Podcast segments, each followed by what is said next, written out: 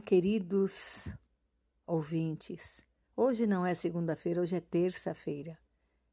Não é o dia que nós compartilhamos os podcasts, mas, por uma questão técnica, estamos hoje gravando o nosso episódio de número 146 da série de podcasts Palavras o que Inspiram. Esse sugerido pela nossa querida irmã Sudonita.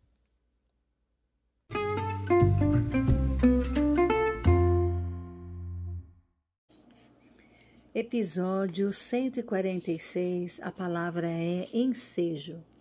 A palavra ensejo deriva como particípio de ensejar, pelo latim insidiare, que significa armar ciladas. Confesso que esse armar ciladas me pegou de surpresa. Então, prosseguindo na busca, encontrei também uma raiz na palavra enseios, que se aproxima do que temos hoje e que está relacionada a uma ocasião propícia para que algo aconteça, uma oportunidade ou possibilidade de algo acontecer. De fato, se pensarmos bem, as ideias têm sentido, afinal, armam-se ciladas em ocasiões propícias.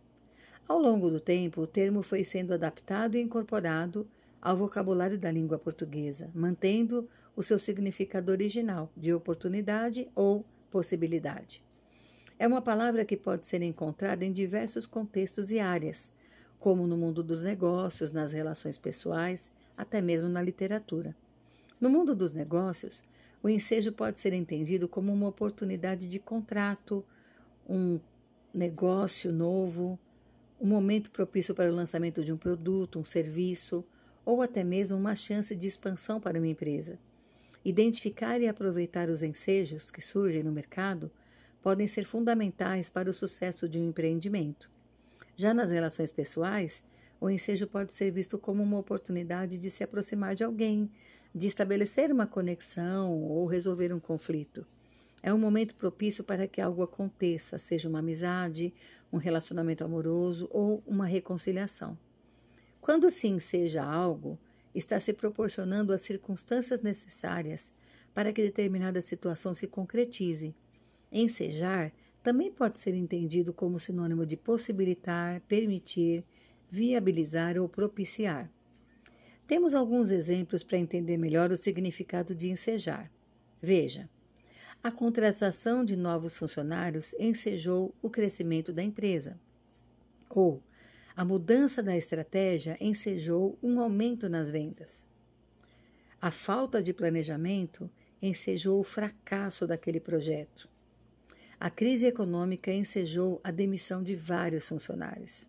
Esses exemplos ilustram como o verbo ensejar é utilizado para descrever a ação de criar as condições necessárias para que algo aconteça ou para que uma situação se desenvolva. Será que nós vamos encontrar essa palavra na Bíblia? Certamente que sim.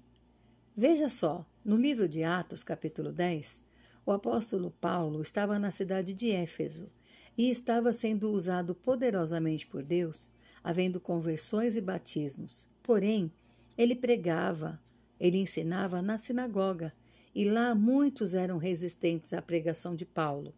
Ele passou então a ensinar e pregar a seus discípulos na escola de Tirano, diariamente. E no que deu isso? Ora, o versículo 10 diz o seguinte: Durou isto, ou seja, esses dois anos de ensinamento, durou isto por espaço de dois anos, dando ensejo a que todos os habitantes da Ásia ouvissem a palavra do Senhor, tanto judeus como gregos. Não é maravilhoso isso? Paulo foi perseverante e, diante de um empecilho, aproveitou a oportunidade, o ensejo que surgiu naquele momento, e Deus multiplicou com graça os milagres, os batismos, os fiéis. Esses fatos se tornaram públicos e todos, tanto judeus como gregos que habitavam em Éfeso, temeram e o nome do Senhor Jesus era engrandecido. Muitos dos que creram vieram confessando e denunciando publicamente as suas obras. Outros que praticavam artes mágicas queimaram seus próprios livros diante de todos, e dessa forma, a partir daquele ensejo, a palavra do Senhor crescia e prevalecia poderosamente. Hoje é o tempo oportuno para ensejarmos essa oportunidade. Os campos estão florescendo.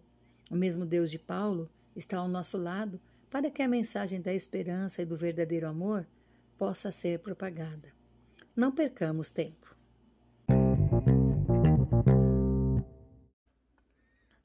Aproveito o ensejo para agradecer a sua companhia em todas essas semanas.